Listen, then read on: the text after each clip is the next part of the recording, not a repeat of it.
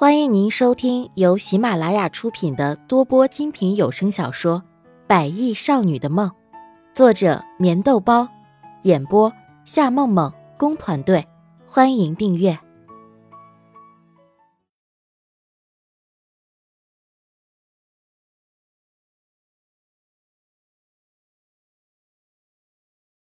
第四十五集。穆丽亚微微的笑着。看着眼前那摇曳的枫叶从树枝上飘落下来，也许落叶归根就是眼前的情景吧。不管是在哪里，终究还是回到最初的地方。然而自己和席斌却不一样。他原本以为，就算有什么过节，他也可以化解以后选择重新去爱。直到一切的真相已经明朗，他才知道事情发生回不到最初的根源。尤其是想到王静静和爸爸的关系。这样复杂的事情让他每次想起都会觉得很头疼。你这话是什么意思？我和他结婚以后，我们也可以要孩子啊。反正我就是想不明白，为什么他要这样做。其实过去了这么多天，强子的心一直都在纠结的痛苦中煎熬。如果孩子不是那几个混蛋的，他或许还可以接受。然而他就是想不明白，为什么不能打掉呢？难道在芊芊的心里，那几个混蛋的孩子比自己的爱情还要重要吗？他想了很久，也努力想了很多种理由，然而没有一个理由能让自己幸福。强子想，也许这就是最终的归属吧。不管曾经的努力有多少，结局原来还是无法改变。如果是以前，肚子里没有孩子，当然会不在乎。可是。一旦当自己知道有一个小生命在努力的活着，你知道吗？那种感觉真的很幸福，很安详，就好像原本一件不属于你的东西，你无所谓它的存在，可是，一旦它属于了你，它的存在就会变得至关重要。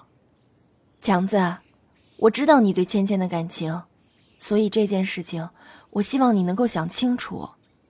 想想当时叶芳芳的肚子里不是也一样怀着席斌的孩子吗？当时的她在听到一切的时候，已经不是用痛苦来形容了。可是到了最后，她为了所谓神圣的爱情，她毅然的选择留在席斌的身边。虽然强子和孙芊芊之间的事情有些大同小异，可是那毕竟是一条鲜活的小生命啊！如果就这样狠心的打掉，他想孙芊芊的心里会是永久的痛。就算他和强子最终结婚生子，这也是他无法抹去的痛苦和煎熬。就算是一直都会伪装的很好，可是谁能够保证在一触即发以后，两个人会是以什么样的方式落幕？我做不到你那么的伟大，我做不到。如果我们真的结了婚，那我一看到那个孩子，我的心里会是什么样的感觉？我想，这样的感觉，你根本就不懂。一向都很坚强的强子，视线竟然变得有些模糊起来。他的心徘徊了这么久，也痛了这么久，这样的结果他不想看到，他真的不想。只是如果无力再做出什么改变，他想离开这里是他唯一的选择。也许时间久了，所有的一切都会像是过往云烟，忘记，或许就不会再想起。我，也许你说的对。也许我是真的不懂吧，但是我觉得，既然两个人相爱，为什么就不能好好的谈谈呢？我想，如果芊芊接到你的电话，听到你的声音，她一定会很开心。相信我，你们的爱情不应该就这样灰飞烟灭。穆丽亚的表情有些冷漠，也许是因为和席斌之间也有着理不清的关系。只是他希望在处理好强子和孙芊芊的事情以后，再专心的和席斌之间做出一个了断。秋意渐渐浓烈起来，不想让爱情也跟着秋天走入冬天一样冬眠。我会想清楚的，谢谢你，穆小姐。强子微微一笑，转身离开。强子已经不愿意再说下去了，原因很简单，越说这些，心就会越加的痛。整整这么多天都没有联系过，他不是没有想过，只是一想起心就会刺痛，而且这样的刺痛会让他觉得喘不过气来。他已经没有办法做到接纳他的同时还要接纳他的孩子。如果孩子的爸爸不是那群混蛋的话，也许事情也不会变成这样的局面。冷冷的风微微的吹着，让站在原地的穆丽亚不由得打了一个寒战。是秋天到了，冬天不会再那么的遥远。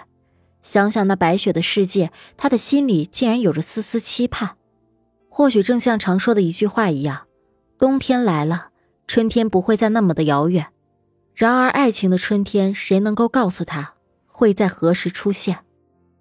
坐在有些冰冷的长椅上，公园里的人不是很多，然而形单影只的只有他一个人，好像心里在涌动着什么刺痛的味道。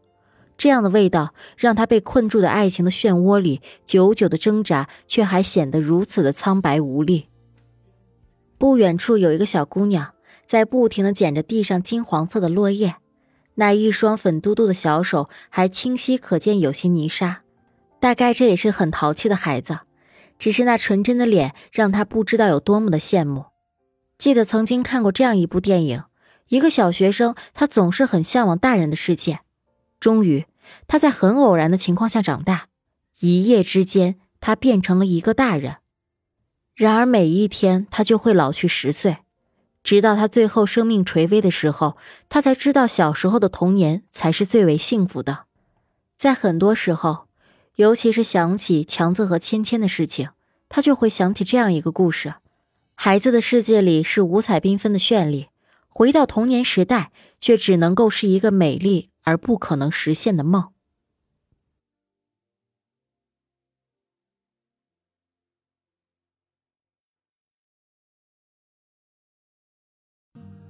听众朋友，本集已播讲完毕，请订阅专辑，下集更精彩。